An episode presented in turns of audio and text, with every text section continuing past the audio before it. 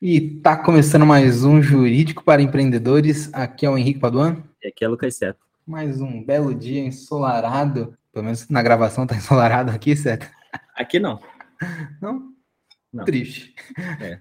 É, mas quem está chegando agora e ainda não nos conhece, nós somos os fundadores do Jurídico por Assinatura, que é uma plataforma que resolve a vida jurídica dos empreendedores. Então, se você quiser conhecer um pouquinho mais sobre o nosso modelo de negócio, é, como é que funciona, é, o que está incluso, quais são os planos, é só entrar no link que vai estar tá aqui na descrição, jurídicoporassinatura.com ou jurídicoparastartups.com, você também pode nos achar por lá, uh, que vai ter todas as informações, é, tanto no site quanto nos nossos termos de uso, mas caso a pessoa tenha alguma dúvida, tanto sobre o nosso modelo de negócio ou questões jurídicas, o que, que ela pode fazer, certo? Ela pode entrar nesse mesmo site que você falou, Henrique, não tem erro, né? Muito fácil, jurídicoporassinatura.com, e lá tem a nossa agenda aberta, online, gratuita, então marca lá um horário com a gente, a gente bater um papo. É bem simples, você vai clicar lá para agendar uma conversa e aí vai aparecer os dias e horários disponíveis e você escolhe o melhor para você. Então não tem erro. É isso. Muito simples. E a gente vai falar sobre o que hoje, Seta? Então, Henrique, posso falar uma coisa antes da gente começar ou não? Você fica à vontade.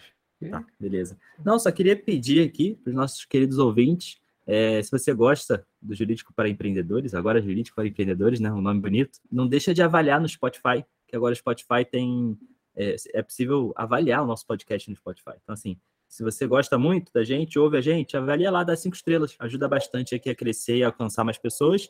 Se você não gosta da gente, pô, gostaria de dar uma, duas estrelas, aí segura um pouquinho, não precisa votar agora, né? Deixa para lá, daqui a umas semanas você pensa, repensa direitinho. Quando você tiver bem à vontade para votar com cinco estrelas, aí você vai lá e vota, entendeu? Mas é isso. Então, é, brincadeiras à parte. É Mas, ô Seta, só para saber, ah. é, é para avaliar antes ou depois de ouvir, né? Porque, de acordo com, com o Murilo Couto. é melhor antes, porque vai que você ouve e muda de opinião. Então, já avalia agora é, que não vai ter erro. Bota lá cinco estrelinhas, continua ouvindo. Se mudou de opinião, deixa quieto, já votou, né? Não vamos voltar atrás. Então é isso. Então, é, brigadão aí por todo mundo que está ouvindo e obrigado também por quem puder dar essa moral para gente, né? É, e vamos lá, então. O assunto de hoje a gente vai falar um pouquinho sobre direito autoral, Henrique. A gente já falou sobre esse tema algumas vezes, é, e hoje a gente vai falar, na verdade, sobre um caso específico. Mas quando a gente fala de maneira mais teórica, fica às vezes um pouco mais nebuloso ou difícil de entender. Então, hoje a gente vai trazer um caso prático lá do início de 2021, é, que foi um caso de um designer. É, o nome do designer é Ricardo Martins, que ele teve, ele processou, né, ajuizou uma ação contra a Stone, famosa Stone, é, pagamentos. E a gente vai contar um pouquinho sobre esse caso, o que aconteceu. É, no caso ali, ele acabou tendo sucesso na sua ação, conseguiu o que ele queria. A gente vai explicar um pouquinho esse contexto, que ajuda a entender um pouquinho mais sobre o que é o direito autoral, como ele funciona e como você pode proteger as suas invenções. Invenções é meio amplo, né? Mas enfim, vamos falar um pouquinho mais sobre isso. Boa, bora.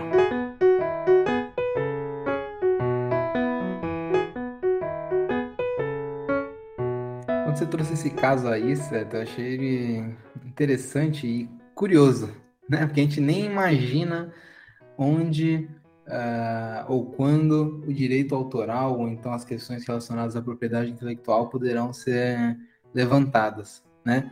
Aí eu acho que vale, antes da gente falar das questões jurídicas e de como os empreendedores podem se proteger, falar um pouquinho mais sobre o caso, né? O que, que estava sendo tratado nesse caso, que foi um processo judicial, né? Então, uma coisa que chegou às vias judiciais. Uh, e aí depois a gente fala sobre o resultado, uh, o fundamento para esse resultado e dando algumas dicas aí também é, para como os empreendedores podem se proteger e aquilo que eles não estão vendo que pode ser protegido também, né? Boa. É, então, para começar sobre o caso, a gente vai contar aqui o, o, que veio a público, né, Henrique? O processo ele é público, então tranquilo, se você quiser acessar o processo, você consegue ler e tal. É, mas basicamente a história é a seguinte: a gente tinha esse, esse designer, que é o Ricardo, ele é até professor, dando uma aula, ele usou como exemplo é, aquela notinha fiscal que a gente recebe quando a gente paga ali numa maquininha, da Stone, por exemplo, da Cielo, enfim. Ele usou aquela notinha que a gente recebe é, e ele fez meio que um redesign daquela notinha, né? mostrando como ela poderia ser muito menor do que ela era, passar as mesmas informações, aproveitando melhor o espaço e assim por diante. Ele fez essa, demonstração em aula, e aí ele foi publicou no LinkedIn dele como um bom exemplo ali do que o design pode fazer, de como ele pode trazer uma melhoria, né? A gente estava falando antes de, de, começar a gravação de como é algo que parece super simples, né? E olha a repercussão que deu, né? Repercussão financeira, repercussão do caso, repercussão com relação ao direito autoral e etc. Mas enfim, ele publicou no LinkedIn, nem sei o tamanho da repercussão aqui do post em si, mas não é esse o objetivo, né? É, e aí, passado ali um ano, dois anos, não lembro agora ao certo, ele foi fazer um pagamento na maquininha da Stone, e quando ele recebeu né, o, o recibo ali, ele viu que era exatamente igual ao que ele tinha feito. Ele falou, caraca, isso aqui é, é um plágio na cara, assim. Então ele viu, comparou com o que ele tinha feito e com o que ele recebeu, e ele viu ali que era exatamente igual, não tinha nenhum tipo de referência ao trabalho dele, ninguém tinha pedido autorização, etc, etc. Então ele ajuizou essa ação, tá? Um ponto relevante antes da gente falar sobre a ação em si é que ele registrou esse direito autoral dele, ele registrou essa mudança que ele fez. Ele registrou isso numa plataforma online. A gente já falou sobre isso aqui em, em episódios sobre direito autoral, né? Como o direito autoral, você não precisa registrá-lo para que ele seja seu. É só uma questão de prova, né? E se ele não tivesse registrado em algum lugar, seria mais difícil de provar que aquela, aquela estrutura ali de recibo era realmente criada por ele. E aí, enfim, a gente vai entrar um pouco mais a fundo nisso mais à frente. Mas o que, que ele pediu, né? Ele processou a Stone pedindo o quê? Primeiro, que dê os devidos créditos a ele como autor daquela obra. Então a Stone precisaria, é... na verdade, a gente até adianta um pouco aqui que ele ganhou a ação em primeira instância, tá? Então o juiz deu razão a ele, vamos dizer assim, e mandou que a Stone é, publicasse que ele era o autor daquela, daquela estrutura ali, daquele direito autoral, é, em três jornais de grande circulação. Então a Stone teria que dar esse devido crédito a ele, além de uma indenização por dano moral por 20 mil reais, de 20 mil reais que o juiz deu, né, por essa utilização indevida de um direito autoral que não é da Stone, e também o direito material. Tá? E o que é o direito material aqui? O direito material é o que a Stone lucrou ou deixou de gastar por conta dessa mudança que ela fez. Tá? E ele fez até um cálculo na época, estimando que a Stone economizou mais de 2 milhões de reais só em papel por conta da economia que ele fez nesse design, né? Na, na, nessa mudança de design, ele reduzia o tamanho do papel em quase 50%, e isso geraria uma economia de mais de 2 milhões de reais na Stone naquele período que ela utilizou esse novo design ali do, da, da notinha do recibo. Então, é, o juiz não deu os 2 milhões de reais, porque na verdade essa conta vai ter que ser feita, né, direitinho, para entender melhor qual é o valor realmente monetário que a Stone ganhou ou deixou de pagar com essa diferença, mas dá para dizer que foi é, é, é, um caso curioso e bem interessante, né, de ver que ele conseguiu ali é, ganhar essa ação. E um dos principais motivos que o juiz na sua sentença é, apontou foi que ele tinha registrado aquele direito autoral ele tinha prova de que ele tinha feito aquilo antes da Stone, enquanto a Stone não juntou prova nenhuma do processo de que aquela criação era dela. Então ficou bem claro ali para o juiz de que, enquanto de um lado a gente tem uma pessoa que é, é o professor de design, postou no LinkedIn, além disso ele registrou em uma plataforma também o direito autoral dele, a gente tem a Stone, que anos depois da postagem dele no LinkedIn, sem nenhuma prova nenhuma, usou um design muito parecido, né? De quem olhava dava para ver que era um claro é, plágio, ou uma cópia, enfim, idêntica ao que ele tinha feito. Então, o juiz decidiu assim, Henrique. Isso é um resuminho do caso. Deu para entender bem? O que, que, você acha? Acho que sim. Acho que é, a gente pode até deixar na descrição, né? O, matérias e imagens é, uhum. do que, que, a gente está falando, até para as pessoas conseguirem visualizar, né? Que eu acho que, uhum. que é interessante visualizar de fato o que está sendo discutido aqui. E aí eu acho que a gente pode pensar quais são as lições desse caso, né? O que, que a gente pode retirar desse caso em relação à proteção jurídica dos negócios? Eu acho que eu vejo duas coisas, Seta. A primeira hum. delas é, vou até inverter a ordem, é o uso indevido de algum elemento que tem a ver com propriedade intelectual pelas empresas. Sim. A gente vê isso bastante no dia a dia, né, Seta? Ou alguém utilizando, seja marca, seja qualquer outra coisa de design, personagem, qualquer coisa relacionada à, propriedade intelectual de maneira indevida, ainda mais com a internet é, no estágio que a gente tá, em que você não consegue ter certeza, né, de onde as coisas surgem. As coisas aparecem daqui a pouco tá em outro país que não tem nada a ver uhum. com o país que você tava, e aí já não tem mais uma linha é, histórica, né? Uma linha é, de conexões daquele, daquele elemento. E o segundo ponto, eu acho que é a, que foi até surpreendente, né? Uh, da, da proteção dessa, desses elementos, né? Da proteção da propriedade intelectual, no caso aqui do direito autoral, uh, feita de maneira preventiva, né? Não é. só depois uh, de ter um uso indevido, talvez não, não dê mais tempo, né? Nesse caso foi, acho que essencial, né? Foi um fundamento essencial ele ter esse, esse registro, né? Uhum. É, ele não só postou no LinkedIn, o que já por si só é um registro, né? Ele consegue comprovar ali a data de postagem, etc. Mas, além disso, ele, post, é, ele registrou na plataforma que é, é, se não me engano, se pronuncia Auctores, a plataforma. Tá? E ela faz ali um registro de direito autoral é, e a gente já comentou sobre isso, né? É, é, muito. Pode ser muito perigoso o direito autoral ele não precisar de registro, porque dá uma confiança para as pessoas de que se eu criei é meu, mas ao mesmo tempo às vezes é super difícil de comprovar. No caso dele, ele conseguiu comprovar e uma empresa gigantesca como a Stone nada fez com que o juiz mudasse a decisão dele, porque ele tinha ali aquele registro que foi feito por um valor baixo e que garantiu a ele aí o, a indenização por dano moral e etc. Então, coisa que talvez seja é, muito relevante, um marco até, né, Henrique, pensando nesses enquanto quantos tipos de design que a gente vê por aí, de modificações, e é o que você falou, é um perigo, né? Quem está começando um negócio acha de repente essa publicação ou acha essa comparação entre olha como era uma nota fiscal ou como pode ser, aproveite um bom design, faça isso, faça aquilo, de repente você usa ali e você está usando a propriedade de alguém. Então pode ser bem perigoso também se você é, sair utilizando a propriedade intelectual alheia porque você achou ela na internet e a internet parece um ambiente super livre e, e democrático e nossa, todo mundo se aproveita do que está aqui. Terra de né? ninguém. Terra de ninguém. Então posso usar o que eu achei na internet. E não é bem assim, né? A gente sabe que na vida real não é assim. Esse caso é um belo exemplo disso. E quando o professor viu lá que o, a mudança que ele tinha feito em aula, né? Às vezes pode, pode ser até que tenha sido uma besteira no dia a dia dele, né? Eu não sei como foi, mas um exemplo que ele deu para os alunos. Ele viu uma empresa gigantesca, né? Agora ainda mais, agora ainda maior, é, usando o que ele fez em aula, uma cópia ali, sem dar nenhum tipo de crédito. Né? Você não tem só a questão financeira, você tem a questão do direito do autor ali, aquele direito moral do autor de reconhecer que eu que fiz essa mudança. Né? Isso é algo muito relevante também. Quando você registra uma marca, por exemplo, a marca você só tem o titular da marca. Ah, eu, Lucas, sou titular da marca é, é, jurídico por assinatura.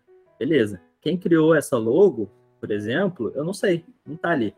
Agora, se eu registro um direito autoral, eu tenho um autor daquela marca. Ainda que eu, Lucas, seja o titular, é, por exemplo, quem criou o nosso código-fonte é o autor, e vai ter que ser sempre reconhecido como autor daquela obra, né?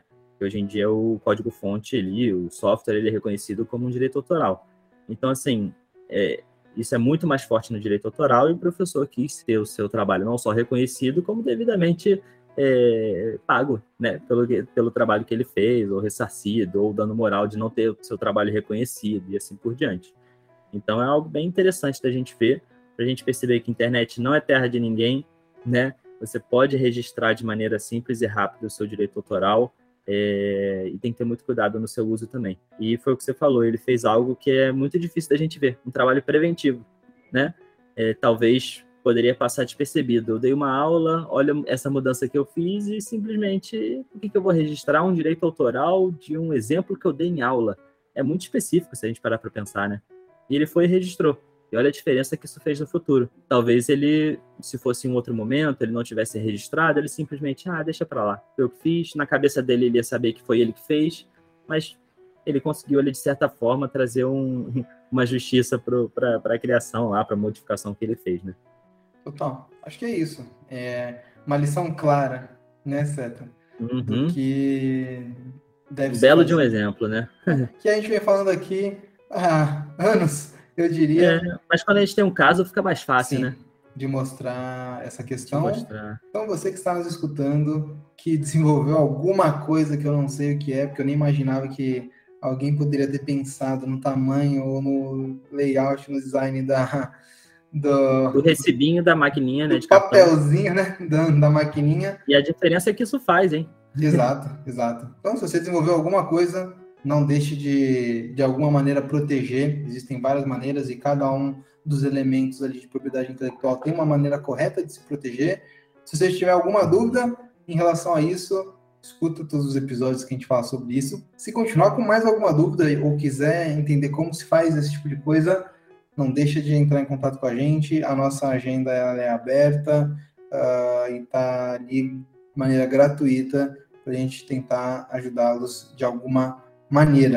Ah, E eu acho que é isso, né, Seta? Temos mais alguma É coisa? Não. Não, tranquilo, é isso. A gente já falou bastante, mas a gente quis trazer esse caso porque fica mais fácil de visualizar, né?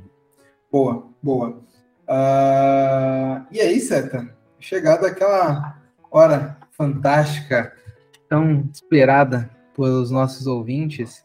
ah, qual é a tua recomendação da semana? Cara, eu vou fazer uma recomendação aqui. É, esse fim de semana eu fui no. Uma recomendação muito regional, então talvez não faça muito sentido. Para você que é morador do Rio de Janeiro, né? É, principalmente da cidade do Rio de Janeiro, é, esse fim de semana eu fui na Feira Hype. Ah, Babilônia Feira Hype, sabe, Henrique? Que Sim, tem ali na. Lagoa de vez em quando, etc. Legal. Tem- É legal, porque tem algumas pequenas marcas, né? Tem tanto a parte de comida quanto a parte de, ah, de moda, de. Enfim, bastante coisa lá. Desde. É, como é que se diz? Parte de mercearia, mercearia, olha, marcenaria, mercearia, isso é bom, né? Comprar um, um leite, um Nescau, né? É, desde a parte de marcenaria, moda, etc. Enfim, tem pequenos, pequenos comerciantes aqui do Rio estão lá. E aí é, a gente foi lá e a gente provou um cookie. Cara, excelente, excelente. Não sei se você gosta. tem, Gosta, mas tem o nome do. Não, tenho, vou dar o nome. Ah, Eu tá. perguntando do produto em si. É, eu tenho. É, pois é, muito bom, né, cara? Mas é é difícil às vezes de achar um bom cookie, né? Que tem aquela casquinha, mas quando você abre, ele é bem macio por dentro. Então, o nome é The Cake Box. E é meio que bem pequenininha a marca, assim. Eu vi que no Instagram tem 4 mil seguidores só. E eles entregam até os finais de semana no Rio e participam das feiras e etc. Parece que estão até fazendo uma mudança na marca ou no nome, não sei. Então pode ser que mude, eu espero que não tão rápido. Mas muito bom, cara, muito bom mesmo, assim. Tudo que um bom cookie pode ser, ele era. E a gente escolheu certo, sabe? Porque eu fiquei numa de, pô, eu queria comer um bom cookie hoje. A gente rodou a feirinha, tinha vários. Mas eu olhei pra ele e de alguma forma eu soube que aquele era o certo. é, Ah, as ideias. Mas excelente, ótima recomendação, quem tiver de Excelente. Não, sério mesmo. Mas é bom, cara, porque aí se eu tiver algum ouvinte do Rio e quer um bom doce, procurei The Cake Box. Fica a minha recomendação. Às vezes a gente fala de filmes, séries, etc. Vai que eu leve uma pessoa, duas a comprarem lá. Vai valer a pena. Tu já ajudou muito o The Kickbox. Mas só pra, é, eles têm um lugar é, físico? Não, é não. Eles só fazem. pessoal? É só no Instagram mesmo. The Cake Ah. Box você encontra e eles fazem as encomendas. É Muito só por bom. encomenda ou eles estão nessas feiras, né? Muito bom. E aí, cara, excelente. Tem vários sabores. Eu provei o de é, Triple Chocolate, né? o chocolate belga, chocolate branco. Tava excelente, cara. Tudo de bem, boa qualidade. E, enfim, valeu super a pena. Então, é sempre bom ajudar um pequeno, pequeno comerciante da cidade, né? Cada vez mais a gente tem que fazer isso. Muito bom, cara. Muito Né? bom. É, Espero que quando eu esteja no Rio de Janeiro eu possa. provar essa iguaria? Exatamente. Exatamente. Excelente. Pode deixar, cara. Fazer a encomenda quando você vier pra cá. Muito bom. E aí, cara, e você? O que que você recomenda pro, pros nossos queridos ouvintes? Eu vou recomendar uma. Na verdade, na última. Depende de quando você está escutando esse episódio, mas da gravação, na última quinta-feira, nós Hum. tivemos um evento no ABC Valley sobre Hum. empreendedorismo feminino. O ABC por Elas. Que nós tivemos quatro empreendedoras falando sobre a jornada delas. E ele foi presencial, mas também foi gravado e transmitido tanto pelo canal da USCS quanto ah, tá lá no do ABC Valley. Então, acho que para todos os públicos, né? Mas uh, foi um público majoritariamente de, de mulheres. Você tem interesse no tema, você quer se inspirar, conhecer um pouquinho mais dessas histórias, é... não deixe de, de assistir, porque acho que foi bem, bem valoroso ali o que foi dito. Então, essa é a minha. E boa participação, né? Um bom público, né? Sim, sim, presencial, um bom público aí numa retomada de eventos é, do ABC Vale, nós já tivemos happy hour. Se você for da região do Grande ABC, é, me procura Mandou aí. mensagem para Henrique. Exato, eu tô sem Instagram, é, mas em breve acho que eu devo voltar. É, mas manda pelo LinkedIn ou qualquer outro lugar que a gente se conecta aí. E é isso. Excelente, excelente recomendação, Henrique. É, e é isso, né? Finalizamos? Finalizamos. Até semana que vem. Até. Valeu! Uma edição Guilherme Gadini.